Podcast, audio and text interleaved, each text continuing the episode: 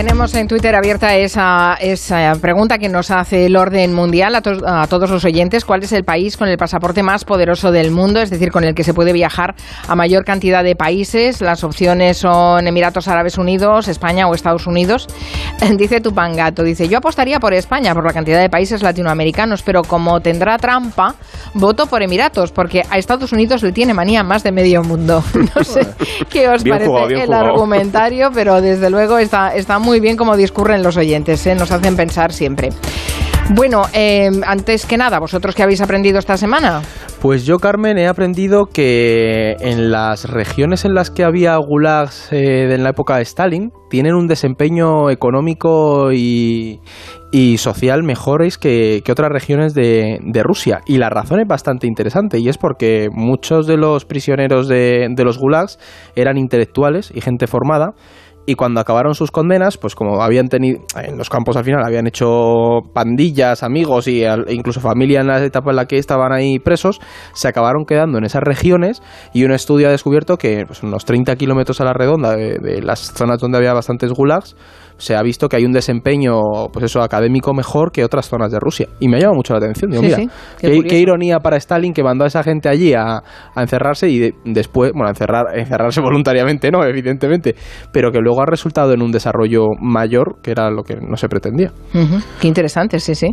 ¿Y tú, Blas, qué has aprendido? Pues yo he aprendido que el Reino Unido eh, está ahora mismo mo- modernizando su ejército, quieren hacer una renovación profunda de su ejército y que lo van a reducir al nivel más bajo de efectivos que tienen desde la época napoleónica. O sea, el ejército del Reino Unido va a volver a ser el que había hace 200 años, a nivel de efectivos, por lo menos, de números. En total van a tener solamente 75.000 soldados, porque la idea que tienen es, primero, reducir costes y también centrarse más en temas de, de formación de élite, de grupos de élite pequeñitos, ciberseguridad y misiles, en vez de tener un ejército muy grande que puedas desplegar luego en cualquier país, pero que luego muchas veces no se hace, ¿no? Porque no es tan práctico.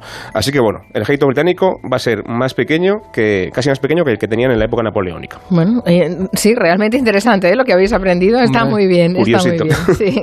¿Les suena a ustedes el nombre de Juana Ruiz?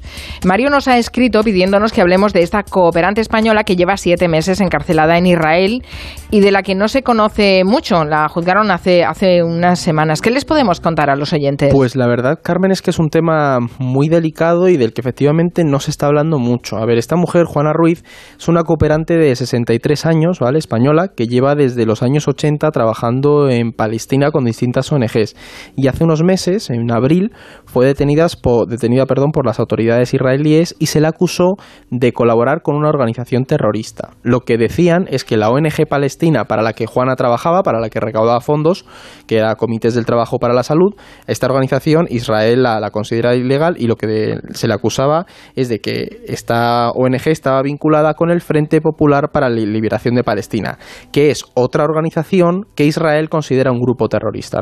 Entonces, a Juana se le acusó de recaudar fondos para su ONG que posteriormente eran desviados a la organización terrorista. Y bueno, fue detenida sin cargos, esto hay que decirlo, y posteriormente ya se la acusó de cinco delitos que han quedado en dos después de que ella alcanzara un acuerdo con, con la fiscalía, ¿no? Que son prestar servicios a una organización ilegal y recibir dinero e introducirlo ilegalmente en, la Cisjordania ocupada, ¿no? Y bueno, la, la- la noticia es que esta semana se esperaba que se le concediera la libertad provisional a Juana, pero la Junta israelí la ha rechazado, por lo que deberá cumplir íntegramente su pena, que creo que es hasta mayo, porque son 13 meses, más luego pagar una multa de 14.000 euros. La cuestión es que el caso ha suscitado mucha atención por varias razones, Carmen. Por un lado, es un proceso militar, no es un proceso civil, por lo que todo se rige por la legislación castrense, ¿no? que es mucho más rígida, sobre todo en Israel. Por otro lado, el caso de Juana ha servido para que el gobierno israelí ilegalice otras ONGs y las acuse también de ser los brazos civiles de organizaciones terroristas, ¿no? Y además, muchas de estas ONGs, entre ellas la propia ONG en la que trabajaba Juana, recibían fondos europeos, por lo que empieza a haber ahí bastantes sospechas, ¿no? Y de hecho la Unión Europea y la ONU han solicitado pruebas más sólidas a las autoridades israelíes para justificar esas decisiones que están tomando, porque consideran que las pruebas para ilegalizar a las otras ONGs no son suficientes. Y también hay que decir que el gobierno español está haciendo presión y dialogando con el gobierno israelí. De hecho, Álvarez hace poco estuvo hablando con, el con su homólogo israelí para ver ver qué ocurría con el caso de Juana, pero como decimos, es bastante complejo porque va por una legislación militar y es no es fácil lidiar con ello. Pero por ahora parece que no sale. Mm, sí, además eh, la detención fue bastante, bastante oscura, ¿eh? porque se la detuvo, no se sabía por qué, no se sabía dónde estaba, en fin. Eh, sí, sí, recuerdo, recuerdo el caso, recuerdo el juicio y me alegra saber que están trabajando en ello para ver si consiguen. El abogado en plan va a apelar para que la consigan sacar, pero claro, la cuestión es que al final eh, hay muchas trabas en el camino porque este tipo de sentencias sirven de jurisprudencia para, para Israel, para el gobierno, para poder ir aplicando el mismo tipo de legislación a otras ONGs. ¿no? Entonces, ahí hay mucho trasfondo de esa lucha paralela contra estas organizaciones. El brazo armado de la ley en Israel. Vamos a otro punto caliente en Europa. Los oyentes nos llevan preguntando durante dos semanas sobre esa crisis en la frontera entre Ucrania y Rusia. De hecho, la semana pasada ya em, em, os pedí un titular, pero hoy vamos a poner el foco en lo que está ocurriendo. Las tensiones no hacen más que escalar y este martes hubo esa llamada telefónica entre Joe Biden y Vladimir Putin para hablar sobre la situación. Eh, ¿Sacaron algo en claro de este intercambio? Bueno, la llamada fue bastante tensa, duró dos horas por lo que cuentan y lo que quedó claro es que están los dos muy alejados a nivel de posturas. ¿no? Eh, es verdad que es un momento de marcar posiciones, de negociar, de empezar a negociar, pero lo que está claro es que están, como digo, muy alejados. Por una parte, la posición de Rusia, que se explica bastante poco y hay que explicarla con, con, con calma y detalle, lo que ocurre es que Putin insiste todo el rato en que es necesario llegar a un acuerdo formal en el que se establezca de alguna forma o, se acuerde de alguna forma que Ucrania nunca va a entrar en la OTAN, que es una cosa que Rusia quiere asegurarse porque le da mucho miedo que la OTAN llegue tan cerca de su territorio, ¿no? Por ejemplo, por el tema de los misiles, que podrían lanzarse desde Ucrania hasta, hasta por ejemplo, Moscú, que sería muy rápido, ¿no? Eh, y luego además también hay un tema que es el tema del gas, que también es muy importante para Europa, y es que lo que quiere Rusia es evitar que la Unión Europea le pueda vender gas a, Ucrania después de comprárselo a Rusia, si en algún momento dado Rusia no, se lo quiere vender a Ucrania a su vez, ¿no? Digamos, digamos, que evitar que haya un bloqueo contra Ucrania. Y Rusia critica eso. Y por otro lado, Estados Unidos lo que dice es, vale, está muy bien lo que estáis diciendo, pero ojo, porque lo que no podéis hacer es apoyar a los rebeldes en el este de Ucrania, y si hace falta nosotros vamos, eh, primero, a intervenir, a mandar armas, a ayudar a Ucrania. Es verdad que no mandaremos soldados, eso se ha desmentido ya, pero lo que sí que tenemos que defender es que Ucrania tiene derecho a hacer lo que quiera con su soberanía internacional, incluido, por ejemplo, entrar en la OTAN si la OTAN quiere. Así que bueno, hay un tema ahí un poco complicado pero nunca se ha visto tanta tensión en los últimos meses, por lo menos.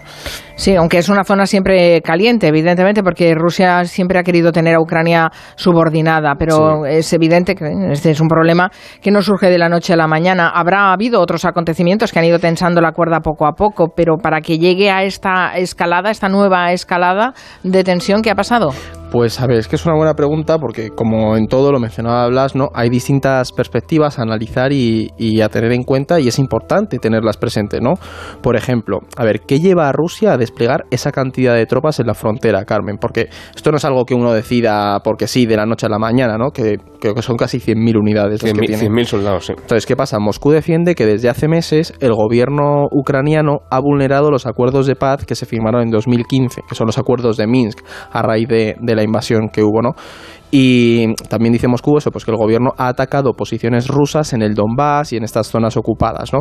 Bueno, rusas, a los rebeldes prorrusos, que al final vienen a ser prácticamente lo mismo. Por ejemplo, uno de los casos que, de ejemplo que ponen, en septiembre-octubre el ejército ucraniano utilizó drones turcos para atacar a estas fuerzas separatistas prorrusas, ¿no? Entonces, ¿qué ocurre? Que la tensión ha ido aumentando porque Ucrania, pues además ha comprado armas estadounidenses, ha aceptado consejos de asesores del ejército de Estados Unidos y claro, a Rusia no le gusta nada ese acercamiento a Occidente y digamos que ha decidido sacar músculo y desplegar tropas en la frontera como ya hizo en primavera, que esto no lo olvidemos, ¿no?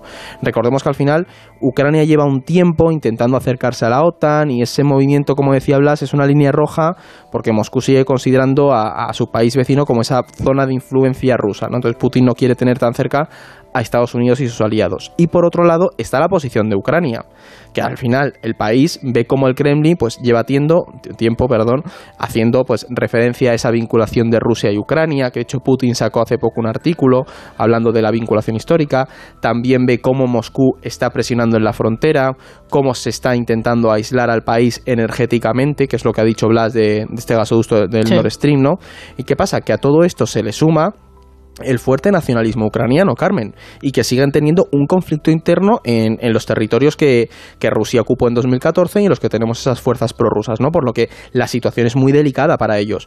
Después de la guerra de Crimea, la frontera no ha conocido todavía la paz y hay enfrentamientos prácticamente a diario.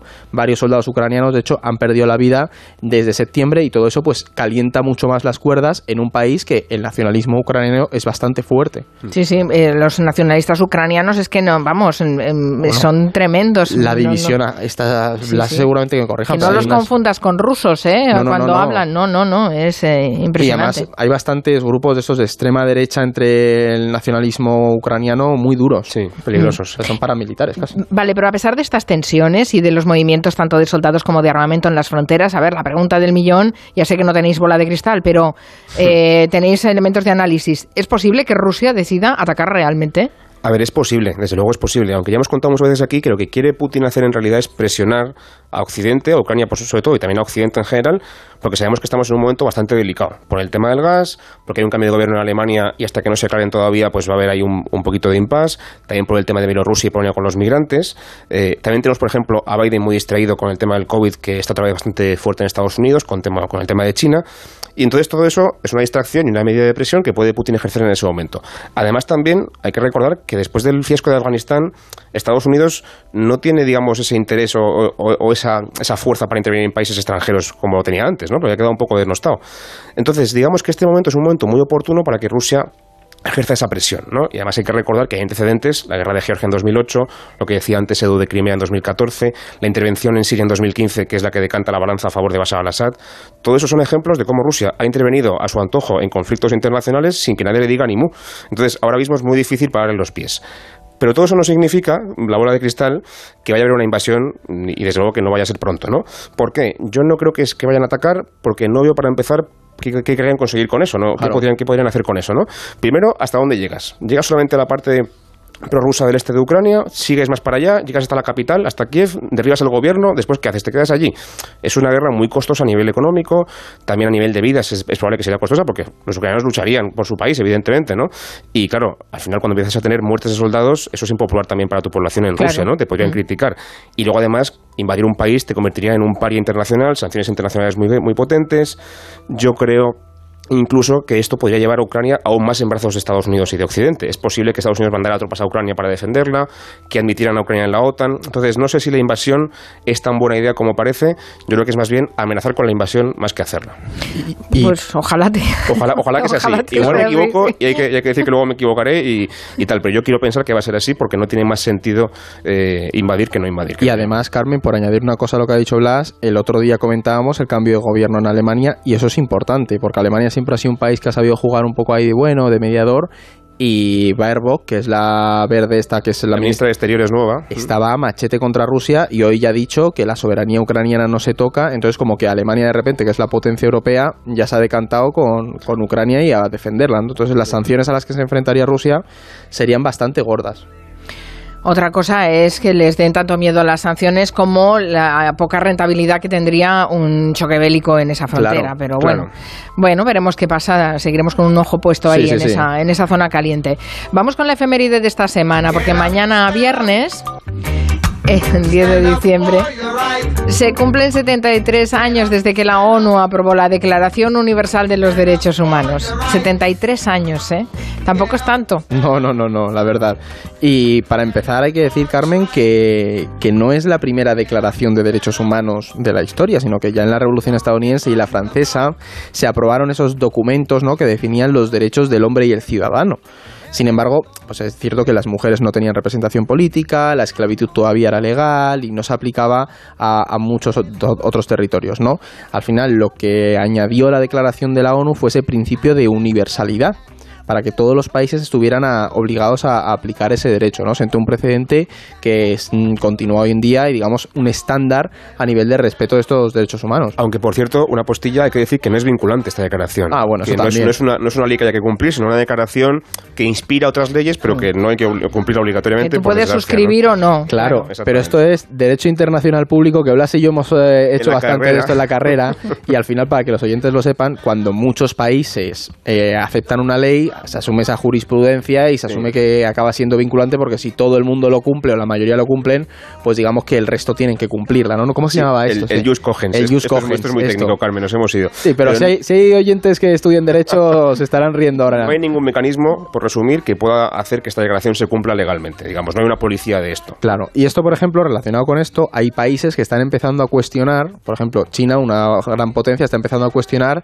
la validez de estos derechos universales o derechos humanos porque plantea que son los derechos humanos que estableció Occidente, ¿no? Y se está empezando a debatir sobre si esos derechos humanos son vinculantes para, o sea, los tienen que cumplir todos y es un matiz que, que tiene una perspectiva occidental. Es bastante paradójica la, la disputa que empieza a haber ahora en torno a, a, los derechos humanos. O sea, hasta los derechos humanos están en, en, en revisión, es que es increíble. Por cierto, hablando de derechos humanos y hablando de, de China, la Casa Blanca ha anunciado que no enviará una delegación diplomática a los Juegos Olímpicos de Pekín por esas supuestas violaciones de los derechos humanos cometidas en China. A ver, vamos a contar bien este boicot olímpico que el titular es muy llamativo, pero en la letra pequeña no. Es que ese es el tema, porque oye, pues el anuncio implica que no enviarán una delegación diplomática lo que no perjudica a los atletas, ojo. Es decir, al final sí que, o sea, no van a enviar... que no van al palco. Claro, no van al palco, pero los atletas sí que van a ir. Que lo que sí que es cierto es que habrá consecuencias, porque desde Pekín ya han anunciado que China tomará contramedidas firmes, ya que no creen que los Juegos Olímpicos sean un escenario para la manipulación y las posturas políticas. Y hay que añadir que creo que ha sido Canadá, Australia y Reino Unido que también se han sumado a ese boicot diplomático que ha impulsado Estados Unidos. También es cierto, no es la primera vez que ocurre algo así, porque algún oyente recordará el boicot de Estados Unidos a los Juegos de Moscú de los 80, que desde Washington pues no estuvieron conformes ¿no? con la elección de la capital de la Unión Soviética y lideraron un boicot. Sí, pero ahí, sí que retiraron a los atletas. Claro, ahí sí, ese fue mucho más duro que este. Igual que el del bloque soviético a Los Ángeles. Exactamente. ¿Qué pasa? Que la situación ha cambiado mucho, ¿no? Y aunque la influencia de Estados Unidos sigue siendo enorme, China ha ganado mucho peso y desde Pekín han criticado a Estados Unidos. Y aquí hay que señalar algo, Carmen, que yo no me quiero ir hoy sin decirlo, y es que Estados Unidos ha condenado eh, abiertamente las supuestas violaciones de derechos humanos cometidas en China, pero no se ha pronunciado, por ejemplo, respecto al Mundial de Qatar, ¿no? que es otro certamen deportivo que se celebra también este año. Es decir, ¿qué va a pasar si de repente Estados Unidos se clasifica? ¿Van a decidir en ese caso no asistir? Porque no hay que olvidar que 6.500 trabajadores extranjeros, bueno, mínimo, han muerto, claro. Eh, para construir las infraestructuras de ese, de ese mundial, ¿no? Que es un país en el que los derechos de las personas LGTB, bueno, es que no existen. es una monarquía absoluta. Bueno, en, general los derechos de las personas existen. Ese es el tema, ¿no? Que está, existe esa doble vara de medir y se genera un poco un debate en torno a estos Juegos Olímpicos de Invierno, sí, pero el mundial de Qatar no pasa nada con él, ¿no? Pues a ver qué, qué, ocurre con eso, porque esto también pues sienta un precedente, ¿no? ¿Quieres decirnos, Eduardo Saldaña, que hay una cierta hipocresía en las relaciones internacionales? claro, ¿qué pasa? Que digo, digo esto después de lo que se debate con los derechos humanos y ya, bueno, empezarán en Twitter a decir que si somos pro-chinos, que si ya sabe, que si voy a ver el Mundial, pero estas cosas hay que decirlas también. Sí, sí, sí. A ver. Sí, bueno, yo siempre recuerdo a nuestro profesor de filosofía, Nenrod Carrasco, que decía, la coherencia está sobrevalorada. y creo que es una frase que define muy bien los tiempos actuales. Las contradicciones nos definen, ¿no? Pues eso. Oye, por cierto, Carmen, si tenemos algún día para hablar de ajedrez, que antes habéis comentado. sí, es que quiero hablar de ajedrez. Hay mucha política también ahí. Y no es casual, o sea, no es casual, es casual que haya un ruso jugando la final. No quiero decir que Putin haya patrocinado a ese ruso para que vaya a la final, pero desde luego que Rusia tiene mucho interés en que un ruso vuelva a ganar. Porque para ellos es, una, es un orgullo nacional. Y Le tenían que haber puesto a correr, ¿eh? por lo que han dicho. Sí, estaba un poco el hombre. La historia entre... sí, por el sobrepeso, sí.